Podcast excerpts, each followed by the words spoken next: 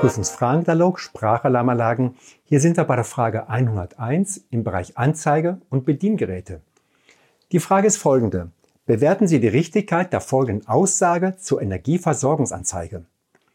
Erstens. Die Farbe der Anzeige ist grün. Ja oder nein?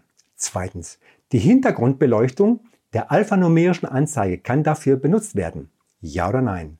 Drittens, besteht die SAZ aus mehreren Gehäusen, muss jedes Gehäuse eine Anzeige enthalten.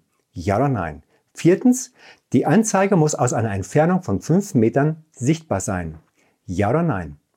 Was ist die richtige Antwort? Schauen wir einmal zusammen rein. Erstens, die Farbe der Anzeige ist grün. Das ist richtig. Zweitens, die Hintergrundbeleuchtung der alphanumerischen Anzeige kann dafür benutzt werden. Nein.